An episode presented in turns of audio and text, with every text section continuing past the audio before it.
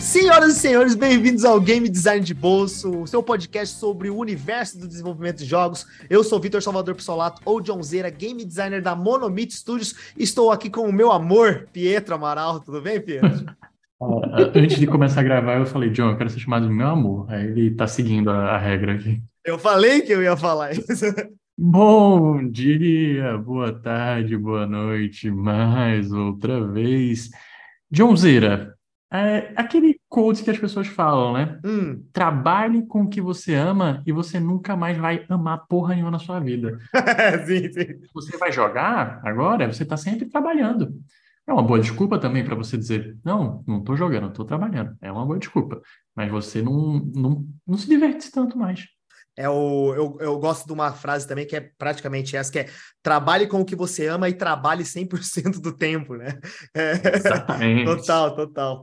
E, bom, é isso que a gente vai falar hoje, né? A gente vai falar basicamente da experiência dos designers quando eles jogam, né? Sobre análise de benchmark, sobre como é a visão que a gente sempre começa, né? Será que você joga com o olhar de game designer? E por isso trouxemos uma banca de incríveis game designers, nossos amigos, para trocar essa ideia e trocar essas experiências de como é que é a experiência deles nesse universo de análise, nesse universo de quando eu ligo meu PlayStation, né? O que que acontece? Eu consigo desligar a mente do game designer para o jogador? Bom, essa e várias outras perguntas que a gente vai ter aqui vão ser respondidas por alguns dos nossos convidados, como eu falei, e a primeira delas é a nossa amiga Julie Correia. E aí, Julie, tudo bom?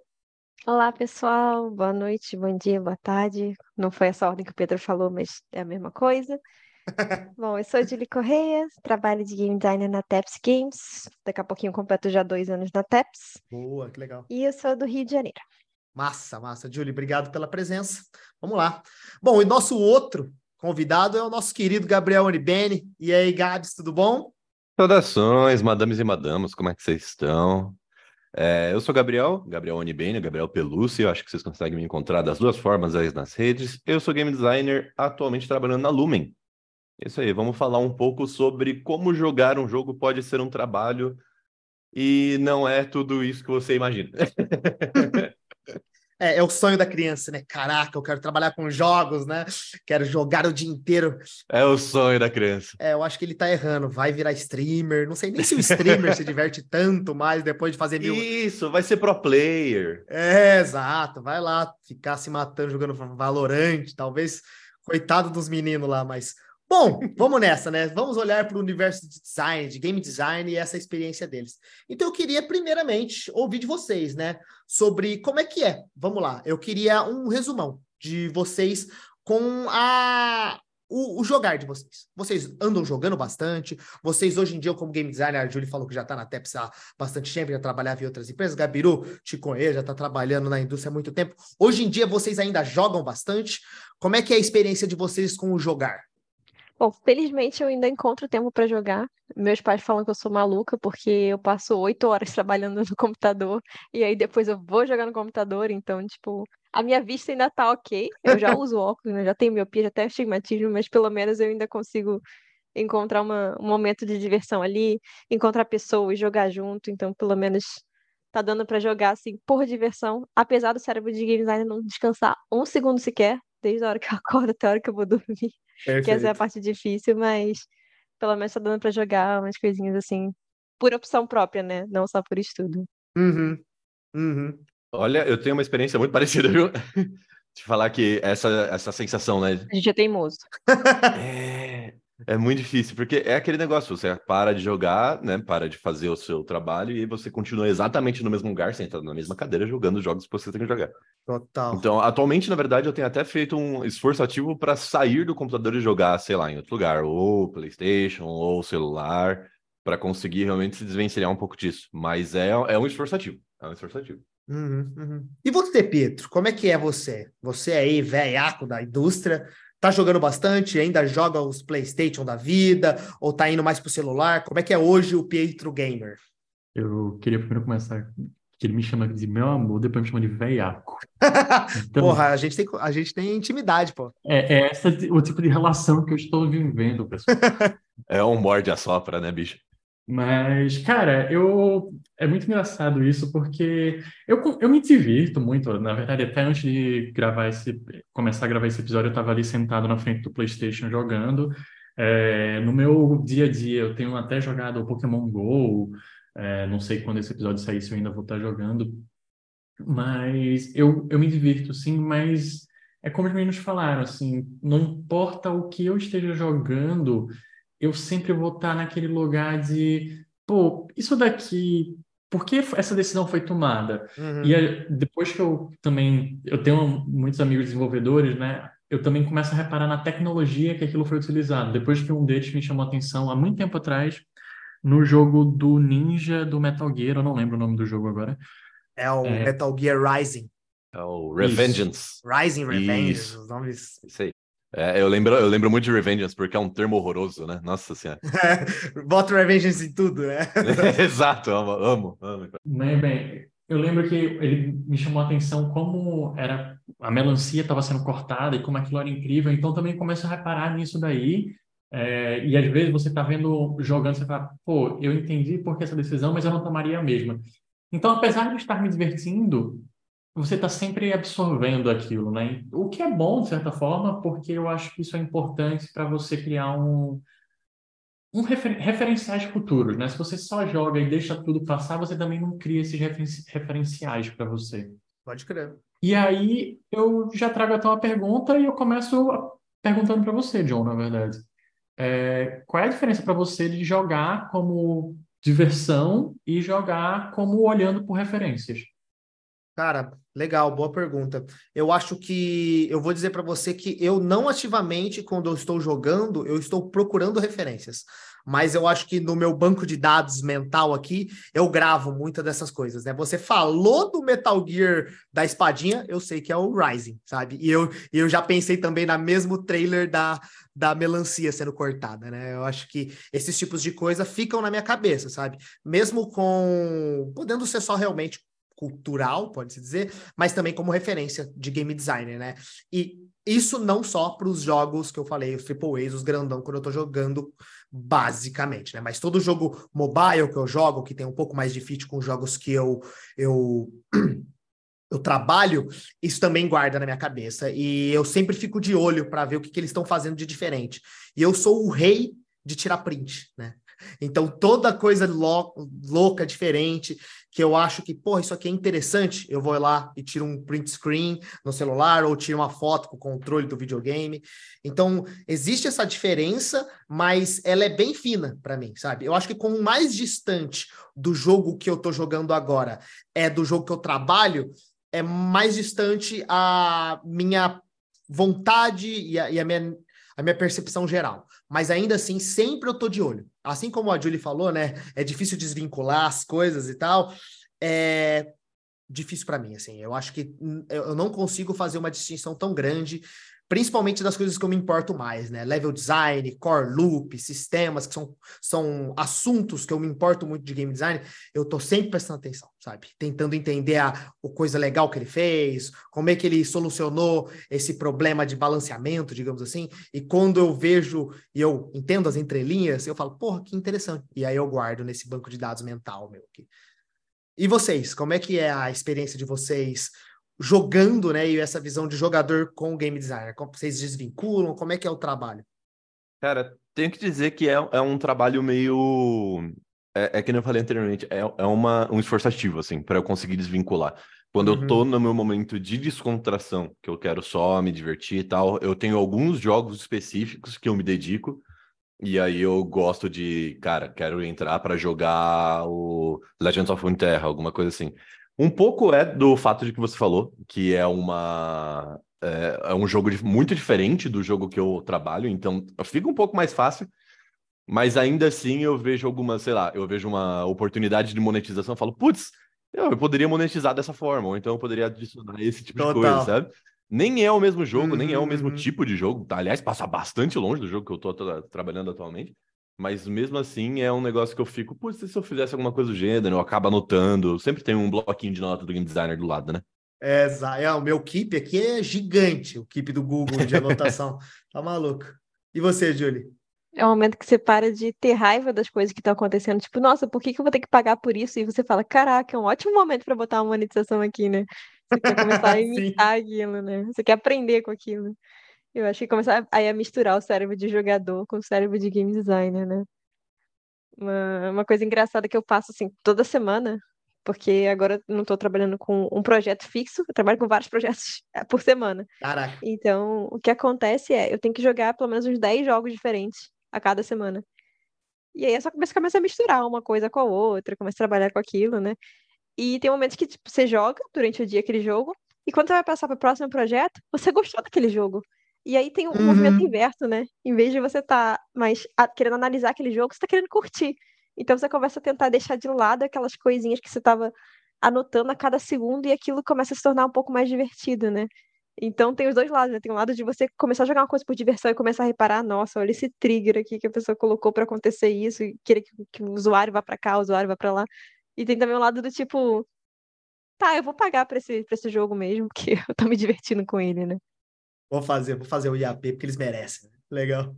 Exatamente. Boa. Bom, já que você já falou desse assunto, eu queria continuar falando sobre isso, né? Sobre essa análise que a gente faz, né? A, a, palavra chique do análise de benchmark, que é basicamente jogar outros jogos, jogos de outras empresas, jogos parecidos com o que você está trabalhando, e às vezes não, como a gente comentou, para tentar entender como é que ele funciona, alguma mecânica específica, ou o jogo em geral, né? Como é que é o, o core loop dele, como é que é os triggers de monetização, e como é que vocês fazem isso? É, você, Julie, como é que você acha esses tipos de jogos para trabalhar e fazer essas análises? E como é que é o seu passo a passo de realização de análise?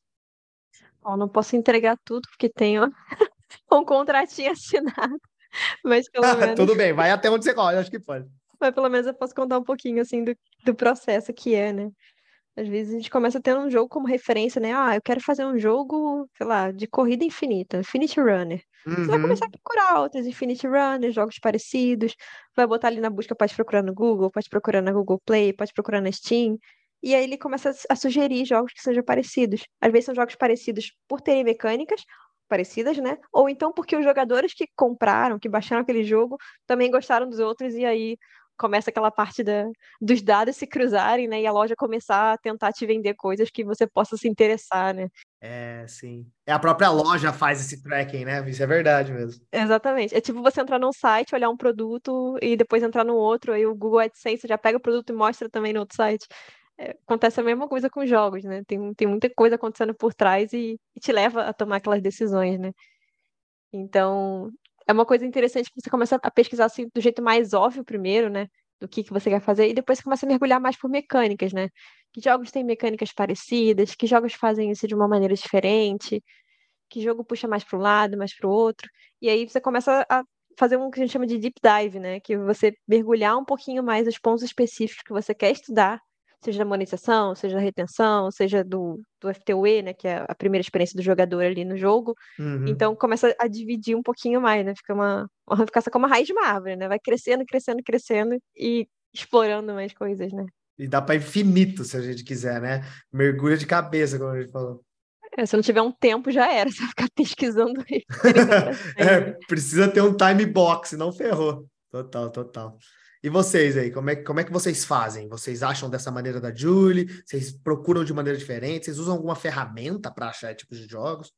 É, então, eu ia falar muito disso. Eu uso uh, muito a, a própria Play Store, né? Mas eu uso também bastante a ideia de, de que jogos estão no top grossing. Tipo, que jogos estão indo Nossa. bem, sabe? Uhum. O, o porquê que esses jogos estão indo bem nesse caso. E aí é muito é, é esse negócio de você jogar com um propósito, né? Que é, derrota um pouco a diversão do negócio, beleza?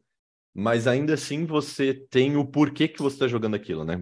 Às vezes você está procurando alguma coisa sobre uma feature, às vezes você está procurando, ah, como é que essa galera faz LevOps?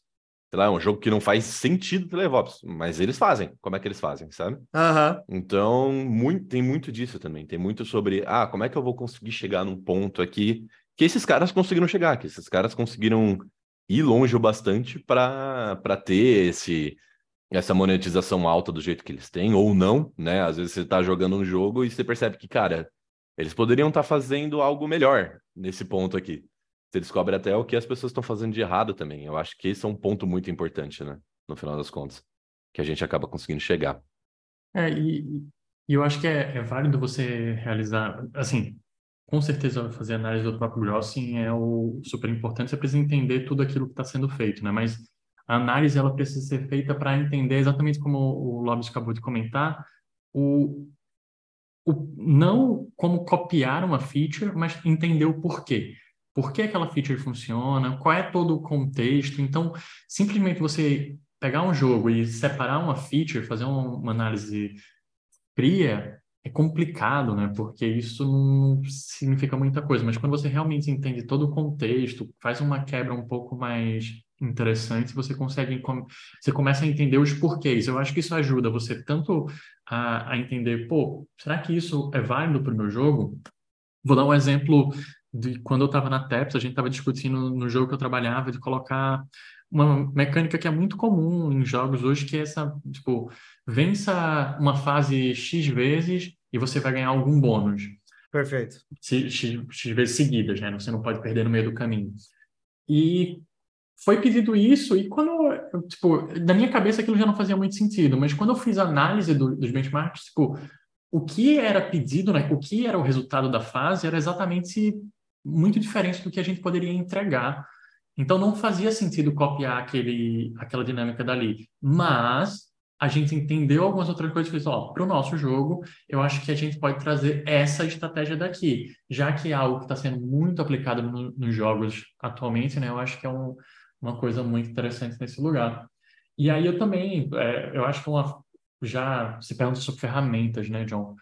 É, eu acho que ferramentas que podem ser utilizadas para análise de benchmark existem algumas, mas é você utilizar. Tem, eu acho que tem a Game, Game Refinery, eu acho que é uma das mais fortes que, que existem. Sim, Sim. ela faz todo um, uma desconstrução de, das ferramentas, uma desconstrução até que manual é, dessas, desses jogos, o que é bom e ruim, porque ele não, eles não acompanham, por exemplo, jogos que não estão no top grossing.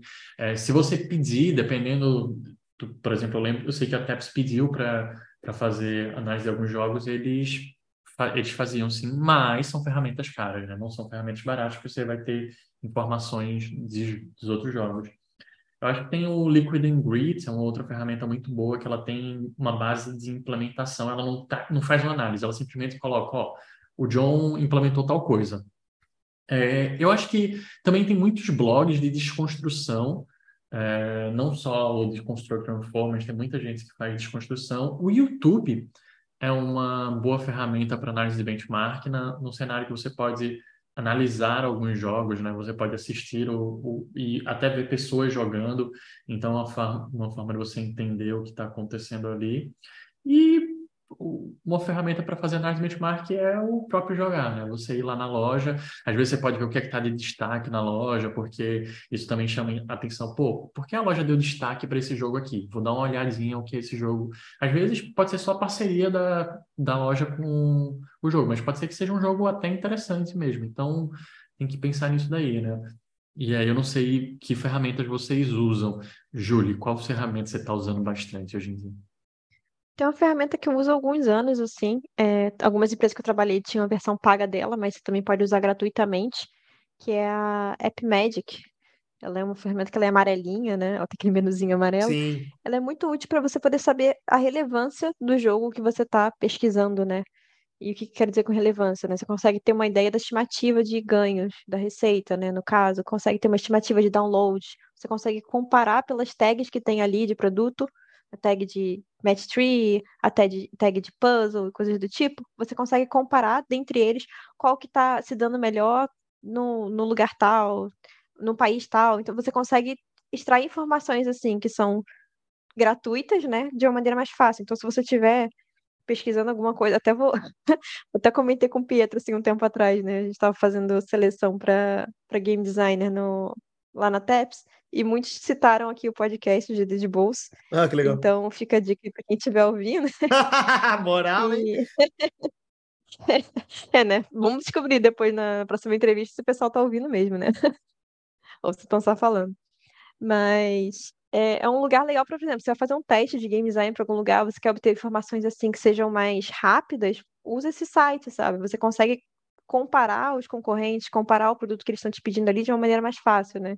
Inclusive, eu usei o AppMagic no TEPS para poder entrar na TEPS. Isso é uma curiosidade, assim, né? Que não podia usar nada da empresa, né? Usei versão gratuita e, bom, tô aí, né?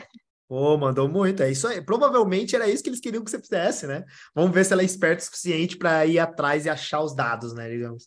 Muito legal. Exatamente. É, é, o, o App Magic também é uma, é uma ferramenta que eu gosto muito, porque ele também dá informações de downloads, de receita mensal, sabe? E é muito legal quando, tipo, ah, vamos fazer uma desconstrução maior de um jogo, né? Para a equipe conversar sobre o jogo, né? É um ótimo lugar para você coletar essas informações e nele mesmo também tem ali no próprio, ah, sei lá, eu tô procurando os competidores do Brawl Stars, né? E aí vem, cara, vai mostrar a listinha de todos os joguinhos mais relevantes que são. Bem ranqueado, né? É, muito bem estruturadinho, eu gosto muito. E ele também por ser grátis, né? Ele é uma mão na roda. Eu gosto também do Sensor Tower. Antigamente eu utilizava mais, hoje em dia acho que ele também tá uma versão paga e não tem tanta coisa grátis assim, mas ele já foi uma ótima ferramenta de, de análise. Ele, eles também mostram também quais são os IAPs mais comprados. Isso é uma ótima ferramenta para você entender aonde que os caras estão. Legal, os caras estão fazendo dinheiro, né? Mas aonde, né? Quais são os IAPs, né? Ah, é o Season Pass, ou é o pack de gemas no início do jogo, sabe? Essas coisas são, são bem legais e eu gosto de usar bastante também. Massa. Bom, vamos lá. É... Bom, vocês comentaram sobre YouTube, né? Você particularmente comentou sobre o YouTube, né, Pietro? Uhum. Me explica mais, por que, que você utiliza o YouTube? Qual é a vantagem que você vê do YouTube em relação a, sei lá, jogar o jogo ou realmente pesquisar em outros lugares, né? Por que, que você utiliza hoje uma ferramenta tipo essa? Eu acho que o YouTube ele apresenta uma, a implementação de uma forma rápida, né? Pô, eu não preciso baixar um jogo, às vezes a implementação está lá na fase 2000 e, pô, não vou conseguir chegar na fase 2000 hoje, eu preciso dessa informação em cinco minutos, né? Então o YouTube tem muito disso, você consegue ter o acesso rápido àquela implementação, você, é, por exemplo, jogos AAA, pô, para você chegar, jogar o jogo todo, você precisa gastar um tempinho e uma certa grana, né? Será que eu preciso mesmo? Será que eu, pô, vou pegar aquela referência daquela mecânica ali, eu posso botar no YouTube uma fase específica do God of War, entender como foi feito aquele level, fica até voltar e para frente, então você não precisa ficar jogando, você consegue até reassistir. Não, pera, deixa eu ver esse espaço não. Hum, pô, interessante o que tá rolando aqui. Então você consegue fazer uma análise dessa forma. Porém, eu acho que você perde um pouco da experiência. É, porque você está vendo só a implementação, você não está vendo o todo. E mesmo que você assista, pô, vou assistir no, no ritmo, vou ver a pessoa jogar por 10 horas, obviamente vai ser muito melhor do que só assistir a feature que você está procurando, mas ainda não vai ser o mesmo que você está jogando, não vai ser as mesmas reações que você tem. Então você vai ver a pessoa seguindo o caminho dela e não o caminho que você faria o caminho que na sua mente você, pô, putz, achei isso daqui um pouco complicado. Ah, você perde um pouco as dinâmicas que vem na sua cabeça. Lobes, você chega a assistir vídeo no, no YouTube para entender isso? Como é que você utiliza o YouTube como ferramenta? Direto, direto, direto. É, ele é mais utilizável, eu sinto, quando a gente está procurando algumas coisas de jogos muito famosos. Então, jogos que têm uma comunidade um pouco maior ficam mais fáceis de você encontrar, mais fáceis de você encontrar com nível de qualidade, etc, etc. E eles são mais extensos, né? Então você consegue encontrar coisas que tenham mais informação. E nesse momento a gente está buscando quantidade de informação. Mas principalmente quando eu estou numa parte de live ops, quando eu estou precisando saber de um evento, às vezes o evento já passou. Nem se eu quiser jogar esse evento agora, ele não está online. Então Sim. eu não vou conseguir chegar até ele. Ou então é um evento de clã e eu não engajo o bastante no jogo para ter um clã que é muito relevante. Como é que esse evento de clã, um clã wars, funciona nesse evento? Para uma galera de clã que já tá level muito alto, ou um clã que entra todos os dias, né? Coisas do gênero. Então, para mim, tudo isso, o YouTube é imprescindível. Essa informação não existe em nenhum outro lugar de forma tão completa quanto ver a pessoa jogando, entender o porquê que ela tá fazendo aquilo, quanto que ela tá fazendo aquilo, se ela gastou, se ela não gastou, por que que ela gastou tudo isso é muito importante para mim no YouTube, eu sinto. E você, Júlio, nesse processo que você fala que você está analisando 10 jogos por semana, você chega a utilizar o YouTube ou você sempre está analisando realmente os jogos? Tem jogos que a gente consegue jogar mais rapidinho, né? Que o jogo tem um ciclo mais curto, mas tem jogos até que são muito difíceis. Eu estava até comentando com, com a Brubs esses dias, né? Que é minha, minha amiga que é game designer, trabalha comigo na TEPS. É, ela falou, eu sou muito ruim nesse jogo, eu não consigo avançar, sabe? Era um jogo de ritmo, ele era bem pesado, ela tinha que chegar no boss, ela falou, eu não consigo, sabe? Tem coisas que são assim, é... que nem o Pedro falou, vai economizar muito tempo, Tipo, quero chegar na fase 5 mil e não tenho esse tempo, eu vou conseguir ver no YouTube. E às vezes você consegue até ver um pouco do jogador interagindo com aquele ambiente, né? Então você é quase como se você fizesse um teste, né? Daquela feature com outro jogador. Então você consegue ter a análise do jogo em si, que você está vendo, e às vezes você consegue ver a análise do usuário interagindo com aquele sistema que você está de olho, né?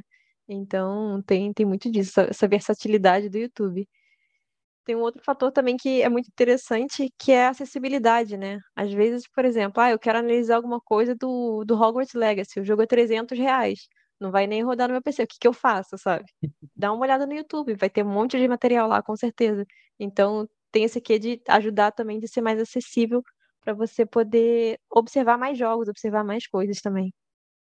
Acho que esse ponto de acessibilidade você também traz o ponto, pô, como é que eu vou jogar um jogo de Super Nintendo? Mas que talvez naquela época tenha uma coisa muito, uma dinâmica muito interessante que hoje para mim é muito difícil jogar um jogo de Super Nintendo. É, como é que eu vou fazer isso? Pô, no YouTube provavelmente você vai conseguir achar e como o Lobby falou, né, pô, algumas features elas já não estão mais implementadas, então eu preciso que exista alguma gravação disso para poder analisar. Então, acho que isso é um ponto muito bom também, acessibilidade, não só em questão de poder pagar, até o acessibilidade em outro ponto de muitos jogos eles são lançados em alguns países só, né? É, e a galera que viu nesse país pode ter colocado no YouTube, você pode ver o que é está sendo lançado agora pela Supercell naquele jogo que está em soft launch só na Polônia, por exemplo. É, eu gosto do YouTube também porque ele também é um, em alguns vídeos claros, um react do jogador, né? Então você tem um pouco da experiência do jogador jogando, a que momento que ele sentiu que foi um momento incrível do jogo, sabe? Um momento de virada, um momento que ele achou que é ruim, bom. Às vezes você consegue pegar esse tipo de informação. Mas o problema também é que, como você mesmo falou, que você não tem o feeling, né? Então, coisas que você está tentando pegar o benchmark de como é que é o feeling do atirar, sei lá, num jogo de tiro, ou o feeling de arrastar o dedo e acertar milimetricamente o chute da bola de um jogo de esporte, sabe? Esse tipo de coisa você não consegue pegar no YouTube, né? Você tem que realmente ter, pode-se dizer, a parte tátil da coisa, né? O feeling entre o controle e a animação, né? Mas, bom, uso também demais, cara. É uma mão na roda, principalmente essas coisas que o, que o Gabiru comentou de coisas que estão só disponíveis a longo prazo, né? O que, que acontece com o jogador que tem 3 mil troféus no, num jogo aleatório, sabe? Como é que é a experiência dele, sabe? Um, como é que é uma sessão de um jogador que está muito avançado. Você consegue pegar de maneira fácil isso dentro do jogo. Muito bom. E, e aí eu Júlio, você que tem analisado bastante jogos na sua semana, né? Eu queria saber, você só analisa os jogos do, do gênero que dos seus concorrentes, basicamente. Ah, se eu estou fazendo um jogo de ritmo, como você citou, eu só devo analisar jogo de ritmo, ou você acha que vale a pena, por exemplo, analisar um jogo de cozinha ou, ou Vampire Survivor, sei lá? a comparação. Bom, eu acho que vale muito a pena você olhar jogos diferentes, assim, de gêneros diferentes, de até de plataformas diferentes, né? Você não vai ficar só limitado. Por exemplo, eu tô fazendo um jogo mobile, assim, de celular. Vale a pena olhar em jogos de console, vale a pena olhar em jogos de PC, vale a pena olhar outros gêneros também. Até porque às vezes tá todo mundo fazendo aquela mesma coisa e você quer alguma solução diferente, você quer alguma solução melhor, você quer criar alguma coisa, né? Que acho que esse é o principal, né? Que é da sua parte da criação, né? De eu quero criar uma ideia a partir disso. Então, a melhor coisa é você se cercar de gêneros diferentes, jogos diferentes. E às vezes até você fugir um pouquinho do jogo, né? Você procurar em outras mídias, né? Que nem o, o John tinha falado mais cedo, né? De referências culturais, né? acabam sendo outros benchmarks que vão acrescentar na experiência do seu jogador, sabe? E você, Lobis, você chega a analisar jogos somente do gênero que você está trabalhando ou jogos de outros gêneros também? Cara, eu sinto que analisar outros jogos se torna meio imprescindível, principalmente quando a gente está falando de um mercado. Um... Eu estou muito dentro do mercado free to play, né? Então acho que é o que eu posso falar com, com mais experiência. Mas dentro do mercado free to play, principalmente, uhum. é, analisar jogos que não necessariamente são para o seu nicho ou que não são exatamente para as pessoas que você tem definido para o seu jogo, eles se tornam importante por diversos motivos. Eu acho que o motivo que eu mais vejo de todos é o fato de que jogos diferentes pensam de formas diferentes. E às vezes você nem vai pegar nada daquele outro jogo. Às vezes você tá, que nem vocês falaram, né? Tô jogando um jogo de fazendinha e eu tô trabalhando num jogo de ritmo, sabe? São coisas completamente diferentes, elas têm uma intersecção muito baixa, mas o fato de que o jogador que joga esse tipo de jogo vai pensar de uma forma diferente do meu jogador, às vezes me traz um insight que eu poderia não ter se eu tivesse só jogando jogos do meu tipo. Tá? Total. E você, John? Você só tem analisado jogos relativos ao monomito? Olha, é, na verdade não, né? Como eu até comentei, é, bom, vocês já até explicaram até um pouco dos motivos, né? Mas tem muitas features que são a mesma feature, mas são feitas de maneiras totalmente diferentes em cada jogo, né? O exemplo clássico do Season Pass, né? Que hoje em dia, cara, se você pegar o Top Grossing ali, praticamente todos os jogos têm um Season Pass. Mas cada um faz de um jeito diferente. E aí, qual é o jeito que você acha que você tem que desenvolver? Não sei se precisa ser necessariamente exatamente igual ao jeito que os benchmarks diretos do seu jogo são feitos, sabe? Por isso que eu tento atirar para todos os lados. Eu dou uma olhada no geral como é que é feito, sabe? Quais são todas as propostas possíveis de implementações. Claro que eu não vou ver todas as propostas possíveis, porque é infinita a quantidade de jogos, né? Mas analisar, como o Gabriel falou, o top grossing para ver como é que eles fazem, ou jogos realmente que como é que esse cara encaixou um Season Pass num jogo de fazendinha, né? Que a gente falou. Porra, pode ser que ele fez uma implementação que é diferente do, do básico, da, da timeline de prêmiozinho, sabe? Vamos ver, talvez o que, que seja melhor para o meu jogo. Talvez o que é melhor para o meu jogo é um amálgama de duas ou três dessas ideias juntas, sabe? Ah, tem a timeline de prêmios, mas a gente desbloqueia ela de uma maneira diferente e o jogador consegue acesso a ela de uma terceira maneira totalmente maluca, sabe? Talvez possa ser isso que seja feito, sabe? Então, como todo mundo está explicando, né? No resumo é, vale a pena assim você analisar todos o olhar além do básico, né? Olhar além dos, do benchmark direto.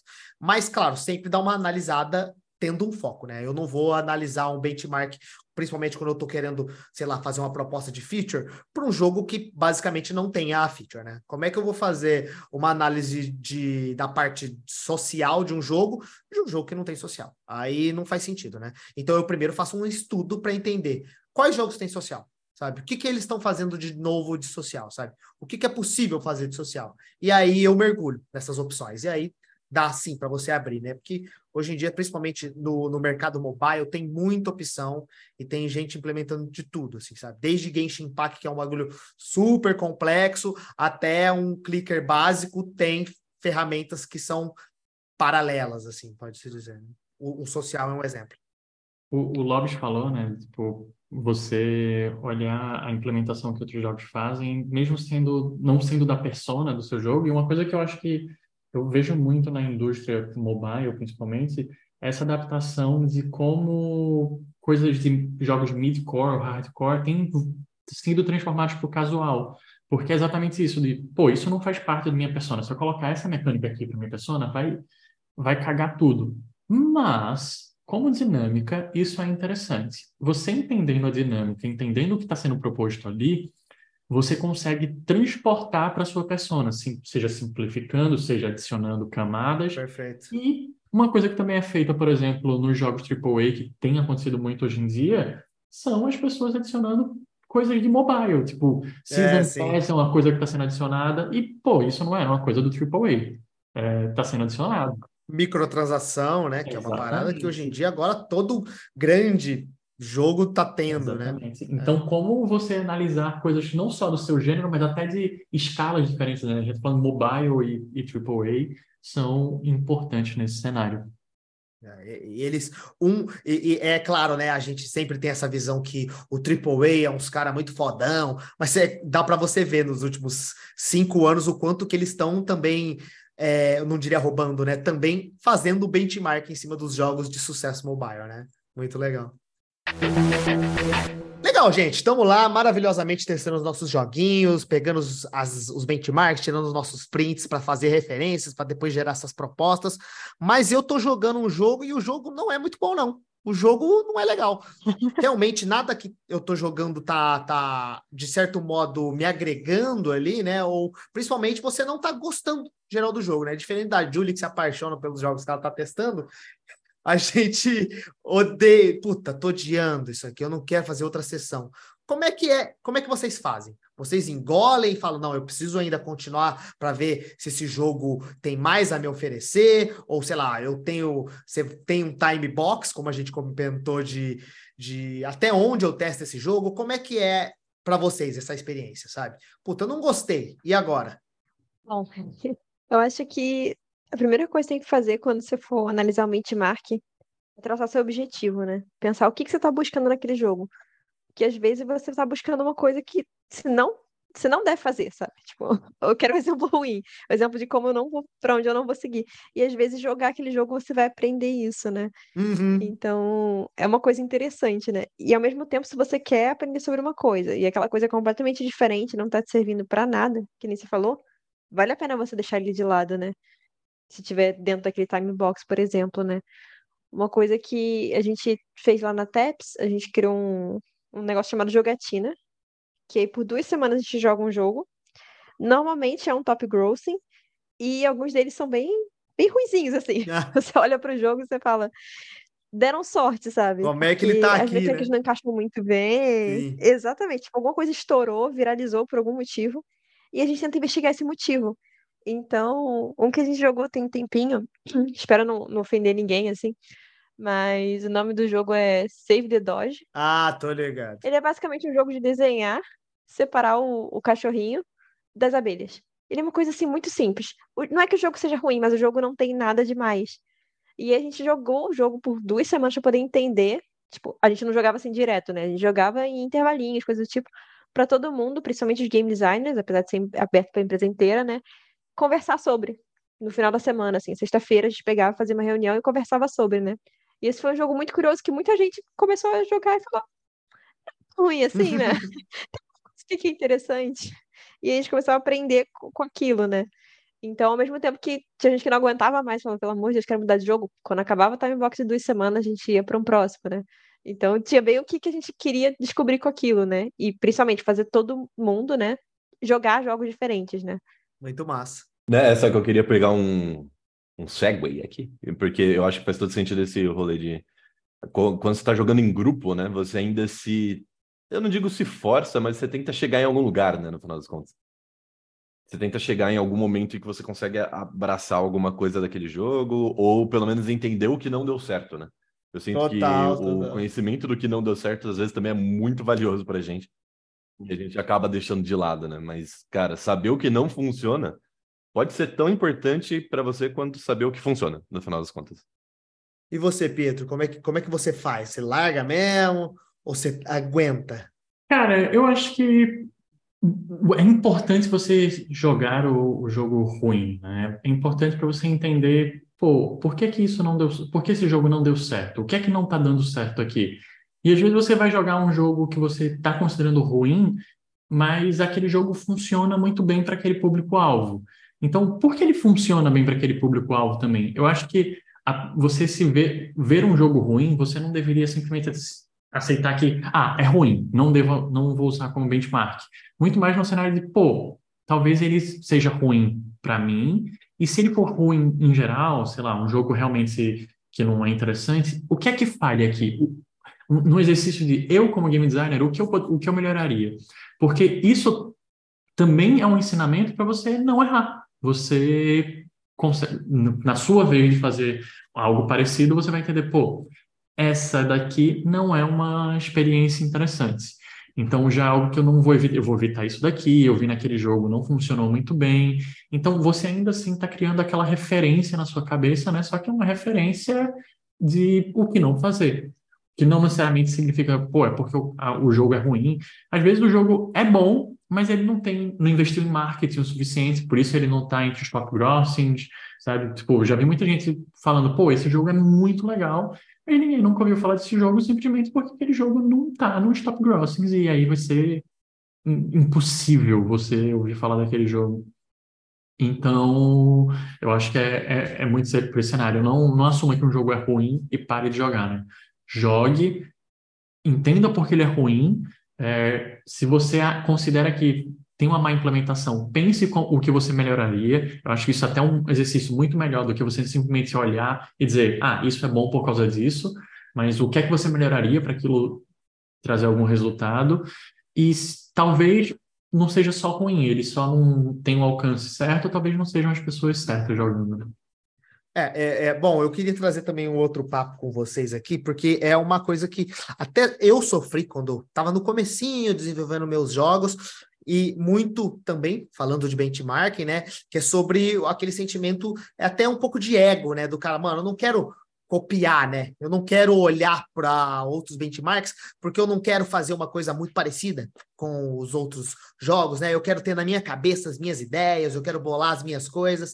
E se eu estiver olhando o que outras pessoas estão fazendo, primeiro que eles vão manchar a minha imaginação e também eu vou estar tá copiando. Né? E, e, claro, a gente sabe, né? Em desenvolvimento, em arte, tem até a famosa frase que nada se cria, né? Tudo se copia. Mas eu queria ouvir de vocês, né? Qual é o sentimento de vocês em relação a isso, a, a análise e a cópia de algo que está sendo feito, né? Como a gente comentou, ah, uma feature específica. Como é que vocês abordam isso, né? Vocês realmente falam, porra, isso aqui funciona e vamos utilizar, olha do meu jeito. Vocês têm alguma visão, pode-se dizer, filosófica em cima dessa, dessa entre aspas, roubo de feature? Como é, como é que vocês pensam em relação a isso? Cara, eu, eu, eu acho que não, não tem problema copiar, assim, tem problemas legais que podem ter. É, é, você não pode registrar, patentear uma mecânica porque está no conceito teórico, né? Mas algumas coisas você pode patentear sim. Então, copiar 100% eu acho meio complicado, mas eu também acho ruim copiar 100% se for simplesmente arrancar e botar no seu jogo, porque é o que eu já falei, né? Você fazer isso vai ser, tipo, realmente aquilo funciona, mas, tipo, eu acho que existem ótimas implementações que são, hoje em dia, coisas que todo, todos os jogos têm. Battle Pass, é, sei lá, você está vendo sobre microtransação, né, quando começou. É, então, são coisas que faz sentido. Pô, se está funcionando, por que não eu fazer a minha versão do meu jogo? Eu acho que isso não diminui ninguém, não, não torna você um game designer pior por causa disso, muito pelo contrário. É mais pelo cenário de, tipo, o, o que o mercado está oferecendo naquele momento e o que você pode extrair daquilo que está sendo exibido. Eu acho que é esse lugar, mas eu queria ouvir o, o falando sobre isso também. Eu, concordo 100%. É, não só o fato de que muitas das vezes que você vai chegar para copiar, não é interessante você copiar por copiar, como você disse, né? mas sim você entender, cara, por que, que a pessoa fez isso? Qual que foi o processo? Isso aqui poderia ter sido feito de outro jeito? Se sim, como eu faria, sabe? Porque eu sinto que a gente está no momento da indústria onde muitas das coisas que poderiam ser feitas meio que já foram feitas. Né? Sempre existe um momento em que algo muito disruptivo aparece, isso existe, não tem jeito, e vai existir por bastante tempo. Então, você, as suas ideias únicas não são ruins, né? É muito importante você saber disso também. Mas não é porque outras pessoas não estão fazendo que isso é necessariamente ruim. E você fazer algo que já está em voga, né, que a galera está fazendo, tem um motivo do porquê aquilo ali existe, tem um motivo do porquê que aquilo ali é, pode ser interessante para seus jogadores. Então, pega aquilo, entende o porquê que aquilo está sendo feito e principalmente como que aquilo consegue se encaixar do seu jogo da forma melhor. Acho que uma coisa também que a gente acaba analisando com essa questão de se inspirar em outras mecânicas que já foram feitas, outros sistemas que já foram feitos, é sobre análise de riscos, né? Ela expande um pouquinho além do que tem o trabalho do game designer, né? Vai mais para o lado de business intelligence, pesquisa e etc, assim, de mercado em si, mas faz parte do nosso dia a dia também, porque a gente está tentando fazer um jogo que, que, seja um sucesso, que o jogador goste, que a gente fique satisfeito, né, com o que a gente está fazendo. E a partir do momento que você se inspira em outras mecânicas, você está usando uma coisa que já é validada, se você fez a sua pesquisa direitinho, né? Se você fez seu dever de casa. e você consegue correr riscos em outras partes, né? Inovar em outras partes do seu, do seu jogo. Então, Uhum. acaba sendo mais vantagem, né, você fazer isso do que você criar uma coisa nova completamente do zero.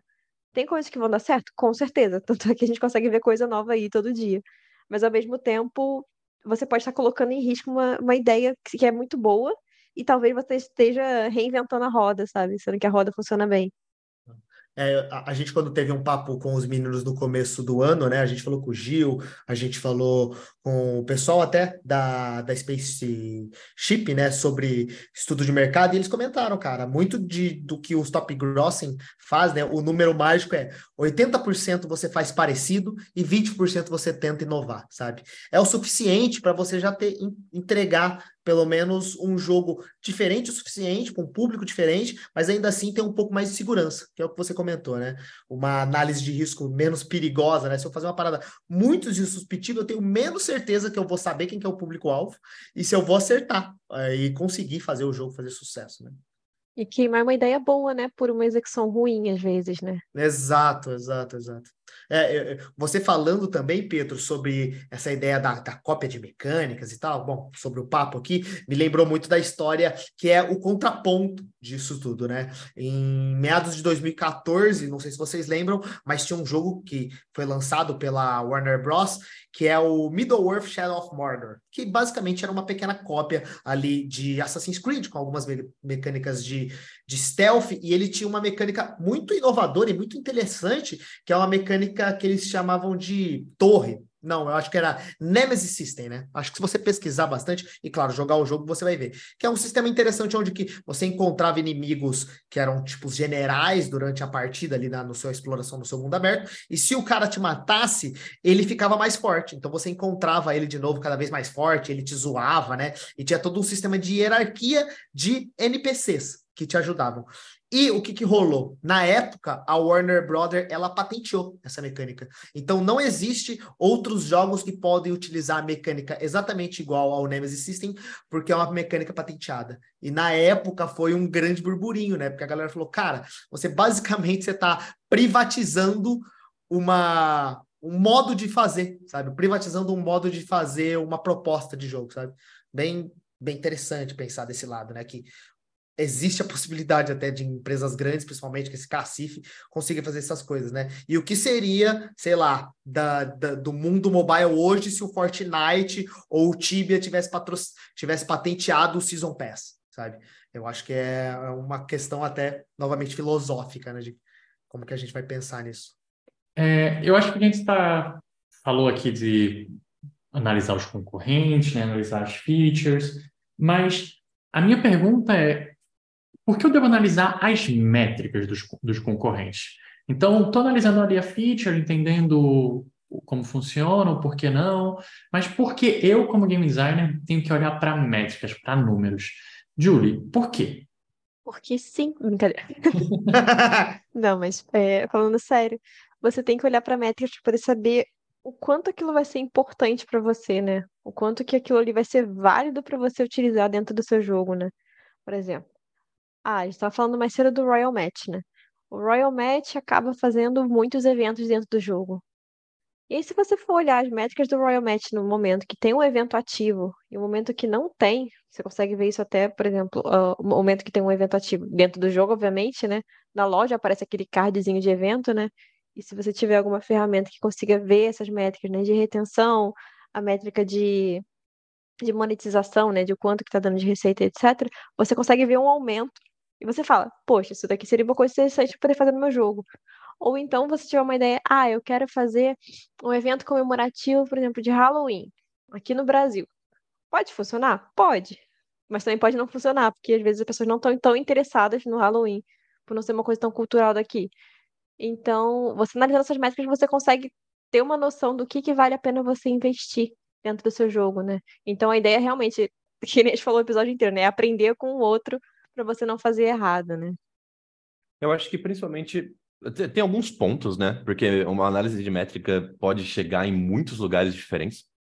Mas eu sinto que, pelo menos do meu lado, eu analiso as minhas métricas para entender o que, que eu posso melhorar.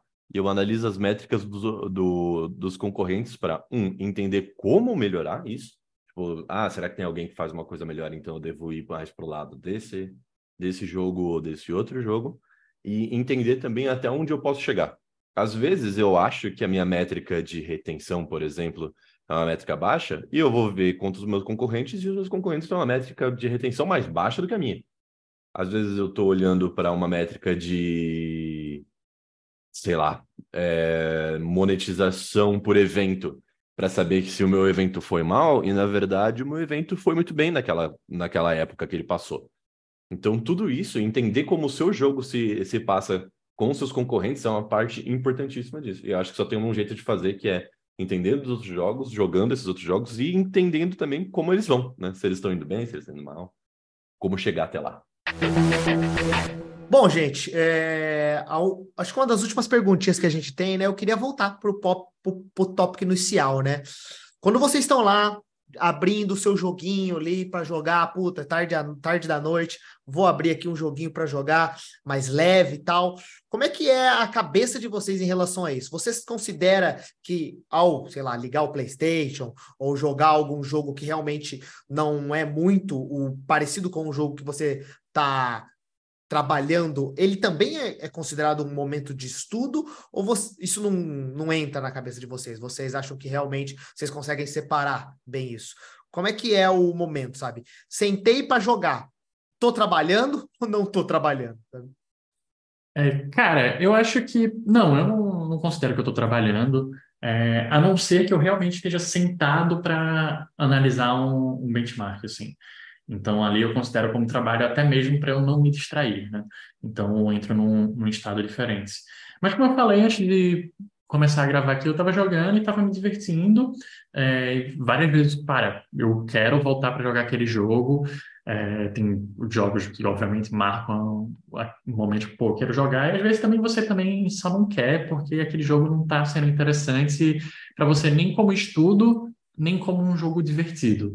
Então, é, eu acho que é esse lugar de o que é que. Tipo, se eu quero me divertir, eu acho que é possível. Só que vai acontecer que em algum momento você vai estar aprendendo sim, mas não necessariamente o, o tempo todo. Eu acho que sim, você vai estar sempre analisando algo, estudando, mas, mas não vai ser o tempo todo. Mas aí, por exemplo, a Julie, ela joga 10 jogos por semana, mais ou menos. Júlio, você tem um momento de estudo, um momento de diversão. Como é que você separa isso jogando essa quantidade toda de jogos? É que nem você falou, né? Tem um momento que você consegue desligar, né? Se eu estou estudando para poder. Se eu estou jogando para poder estudar, se eu estou estudando para estudar, é ótimo.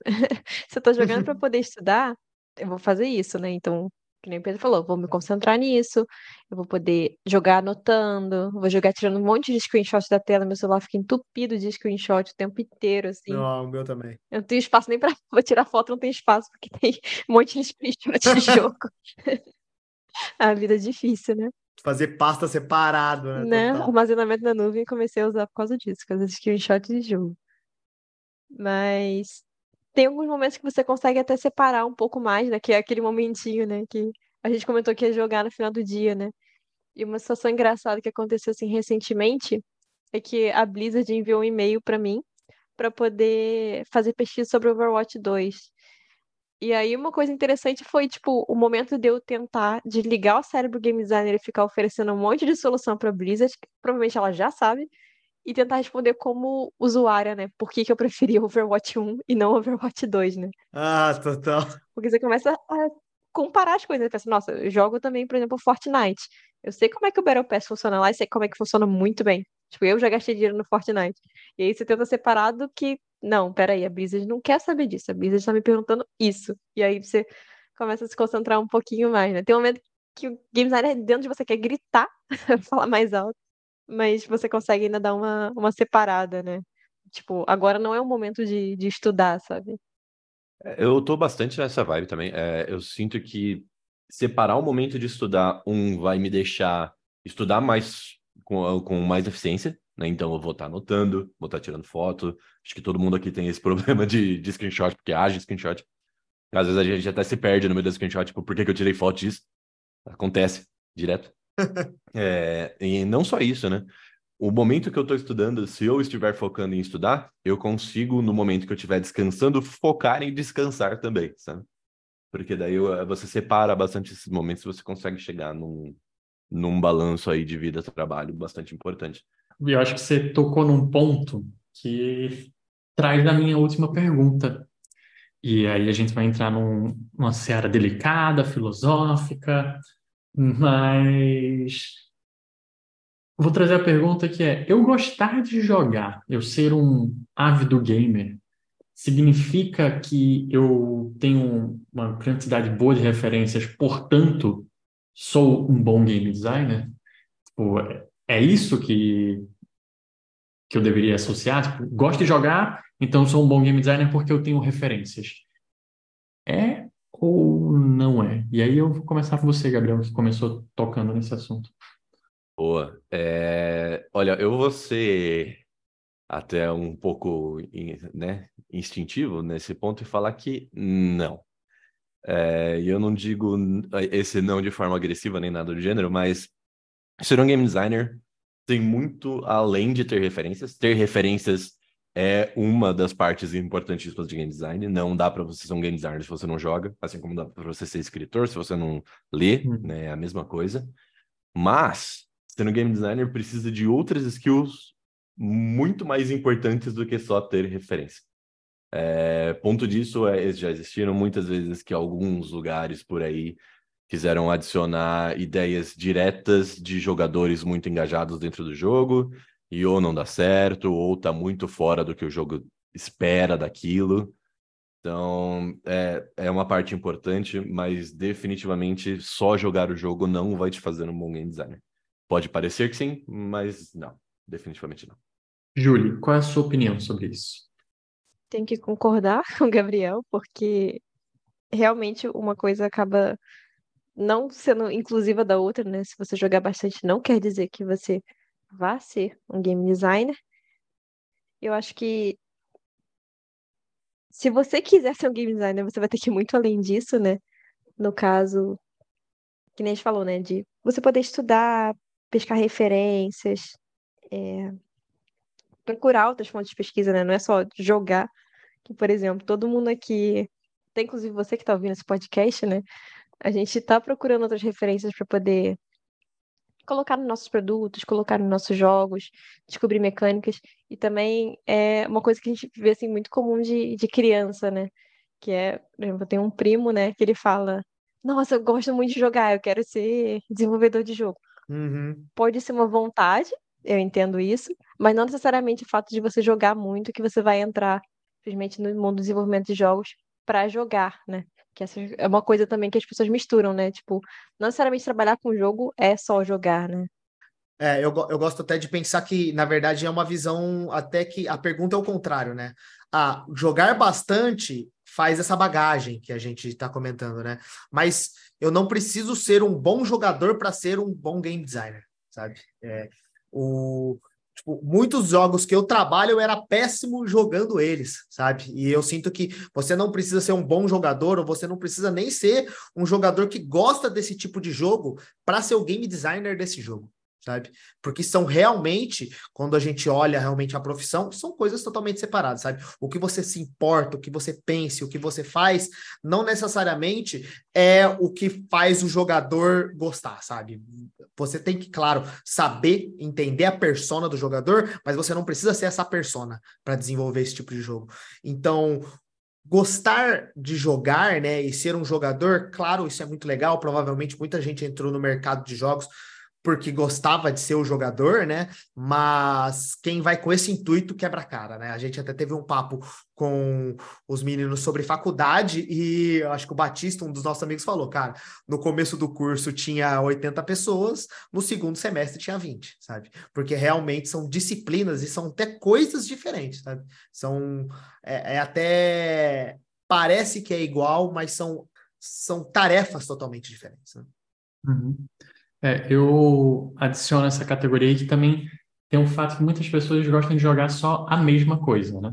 Uhum. Então, pô, eu gosto, gosto muito de jogar. E, tipo, eu, eu acho legal que você comentou, né? Que muita gente fala, ah, é, vai, porque fulano gosta de jogar, vai, vai trabalhar com o jogo. A Julie comentou isso. E eu até escuto muita mãe hoje falando, principalmente por causa desse cenário de esportes, não, vai trabalhar com jogo, porque só vive jogando. Eu também ouvia isso na minha época, apesar de ter parado aqui. É... Mas também isso pode ser um ponto ruim, porque eu já vi pessoas que queriam começar sendo game designer, mas eles só queriam trabalhar com, sei lá, RPG, porque eles só jogavam RPG, então não tem conhecimento algum de outros, outros materiais e acaba ficando com. Pô, ele pode fazer boas mecânicas de RPG porque conhece, mas ele não diversifica. Então fica com algo que é preso àquela, àquele referencial e não só isso, eu acho que a gente comentou em todo o episódio como jogar, para fazer essa análise como game designer, não é simplesmente jogar. Tem toda uma estratégia por trás disso. Tem toda uma camada. E você só jogar não quer dizer que você está analisando o jogo. Quer dizer que você jogou. Quer dizer que você se divertiu, que a gente tenta fazer no nosso tempo livre. E às vezes a gente tá aquela desligada. Mas você não analisou, pô, aquela mecânica ali de início do Zelda, por que tem aquela forma? Por que o tutorial é daquela forma? O que é que o, o tutorial estava sendo feito? Você provavelmente só passou por aqueles tutoriais sem se importar muito e agora você não vai ser difícil você recordar desse tutorial aí, né? E eu acho que ainda, além de tudo, nesse cenário, tipo, ah, jogar é, é a melhor forma de ter referência, sim, é uma forma de você ter referências de mecânicas. Mas, é uma frase aqui, trago Clarice Lispector, mentira, não é Clarice Lispector, é Van Gogh, e é de verdade a frase de Van Gogh, é, ele fala que você tem que viver o que você quer, deseja expressar. É, eu acho que a frase é: primeiro você precisa experienci, experienciar o que você deseja expressar. É algo dessa forma. Que é algo que eu acredito muito, assim, pô, em vez de estar só jogando, se tu vai fazer um jogo sobre cozinha, pô, por que tu não tenta entender sobre cozinha? Assiste Masterchef, vai cozinhar, vai numa experiência de cozinhar. Cara, eu tem um amigo que já passou aqui pelo podcast que ele trabalha com jogo relacionado à Fórmula 1. E recentemente ele esteve assistindo a Fórmula 1. Ele não dirigiu um carro, porque eu acho que é até meio inseguro ele fazer isso. ele teve numa corrida de Fórmula 1. É, pô, eu não gosto muito de futebol, mas se eu estiver trabalhando num jogo de futebol, eu vou jogar uma partida, eu vou conversar com pessoas que jogam, aquela, que jogam aquilo.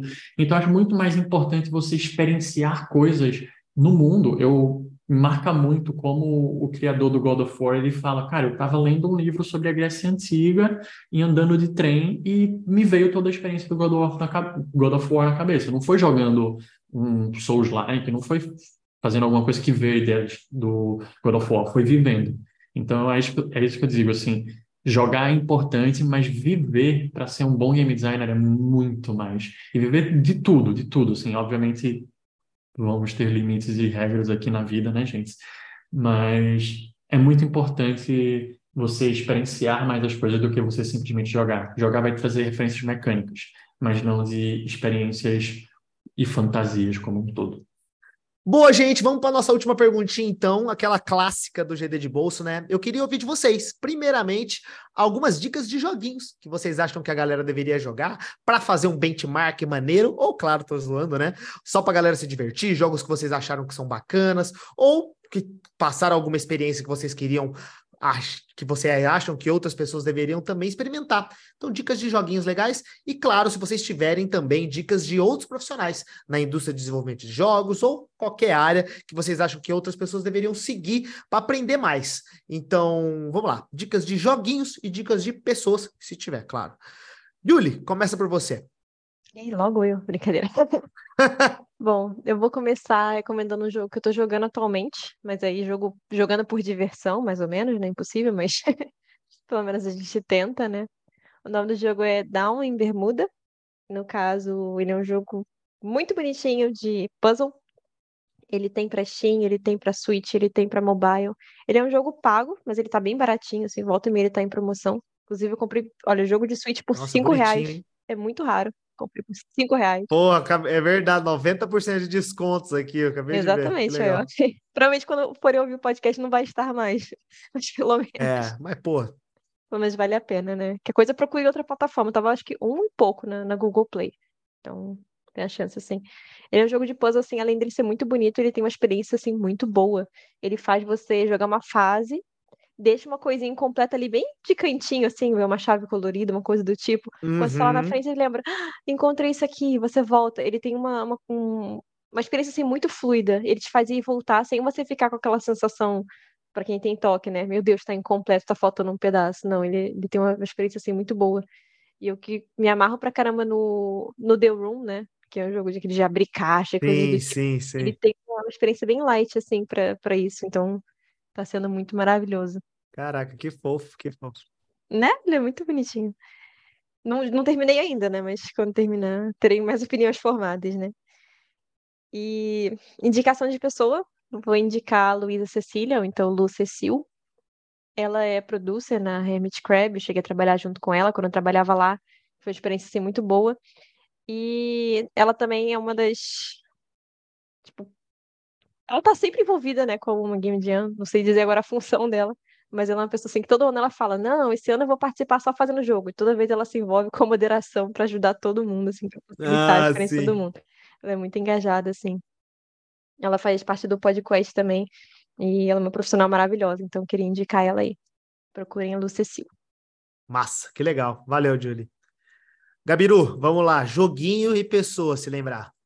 Vamos lá, vamos lá. É, de jogo, eu acho que algumas coisas que eu posso dizer é: se vocês gostarem de boomer shooters, né, mais naquela vibe do antigo do 1, assim, coisas do gênero, Joguem Warhammer Boltgun, tá muito divertido, foi feito por uma galera que gosta muito da lore, gosta muito da série.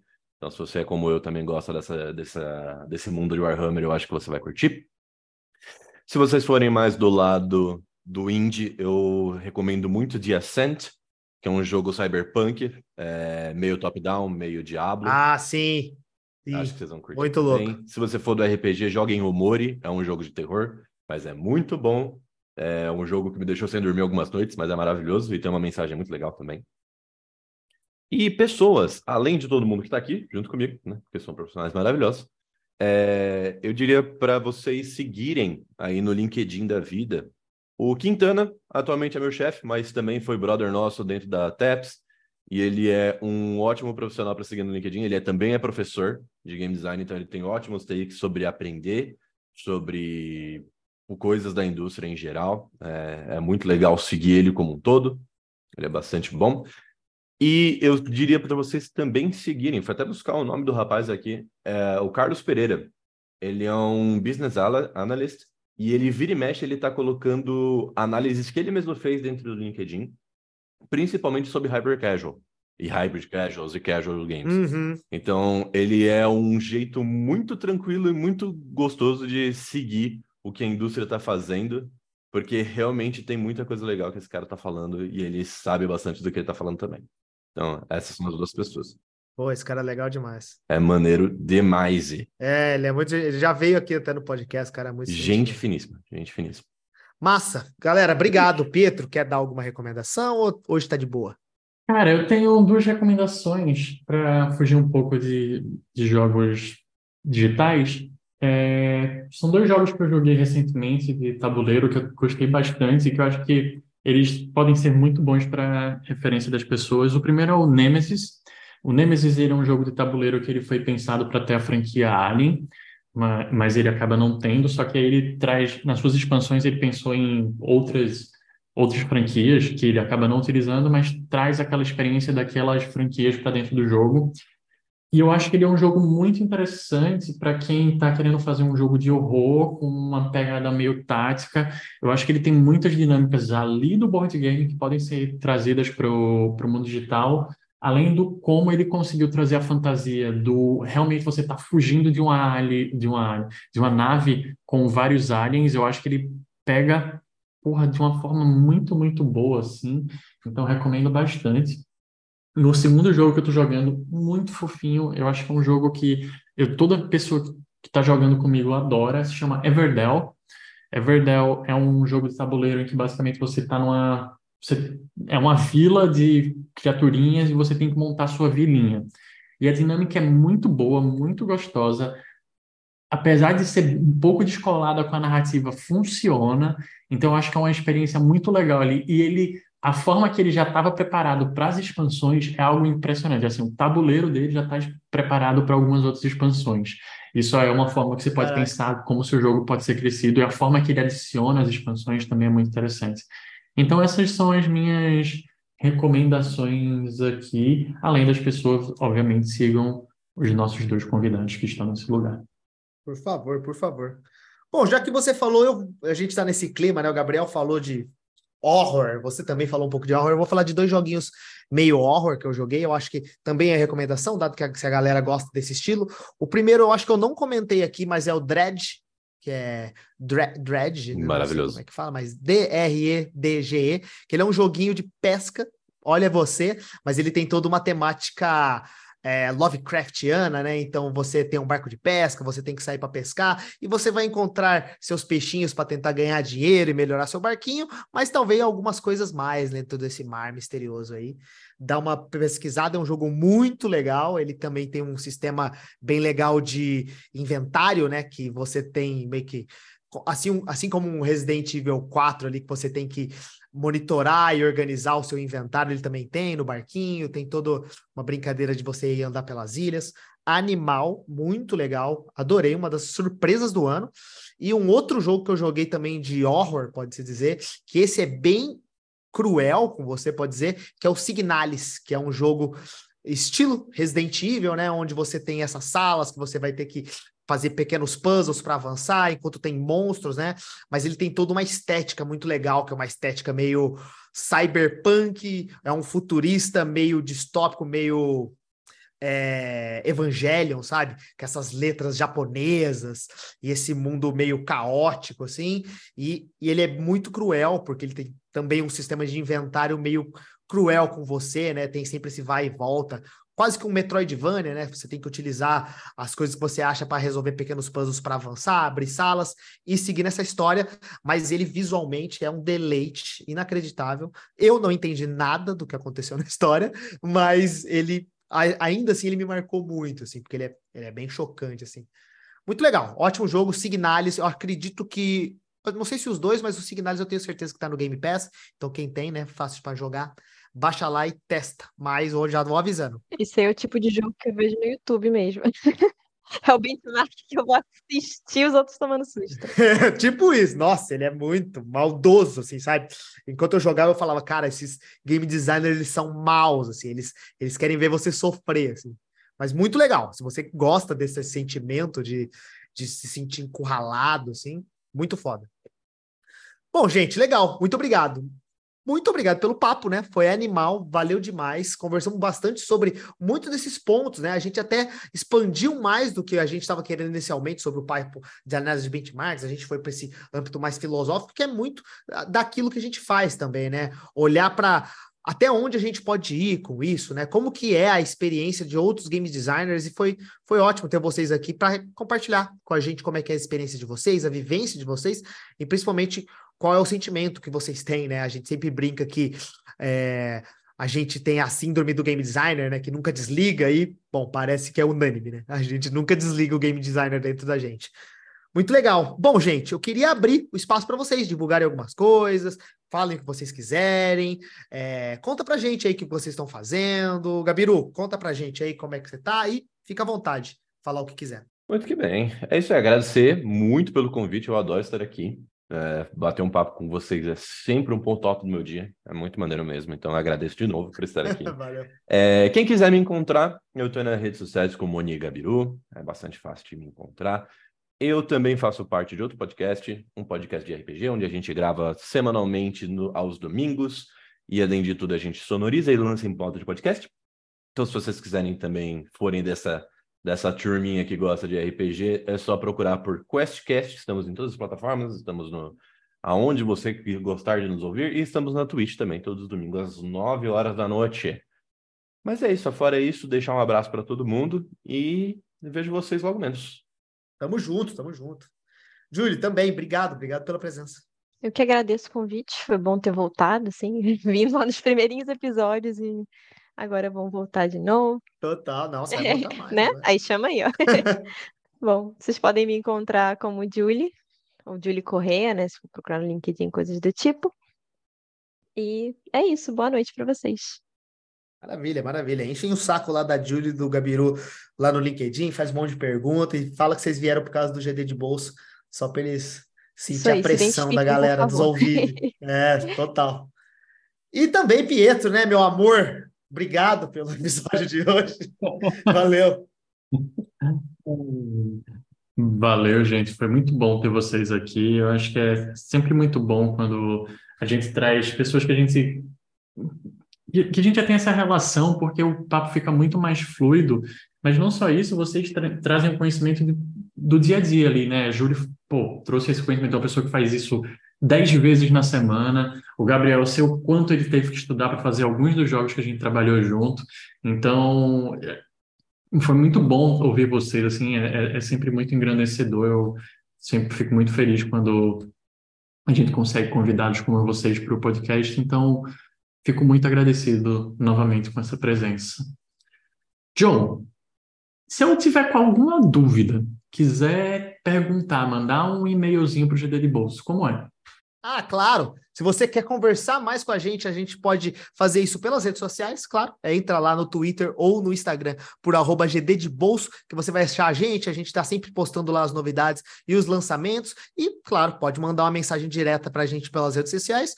E se você também quiser mandar um e-mail para a gente, para a gente bater um papo, discutir as suas dúvidas aqui no podcast, é só mandar por gddebolso.gmail.com. Você tem lá o nosso acesso, a gente é sempre muito solícito, a gente troca uma ideia ideia. E claro, dependendo da sua pergunta, ela pode chegar a aparecer aqui no GD de Bolsa em algum episódio especial que a gente está pensando em fazer.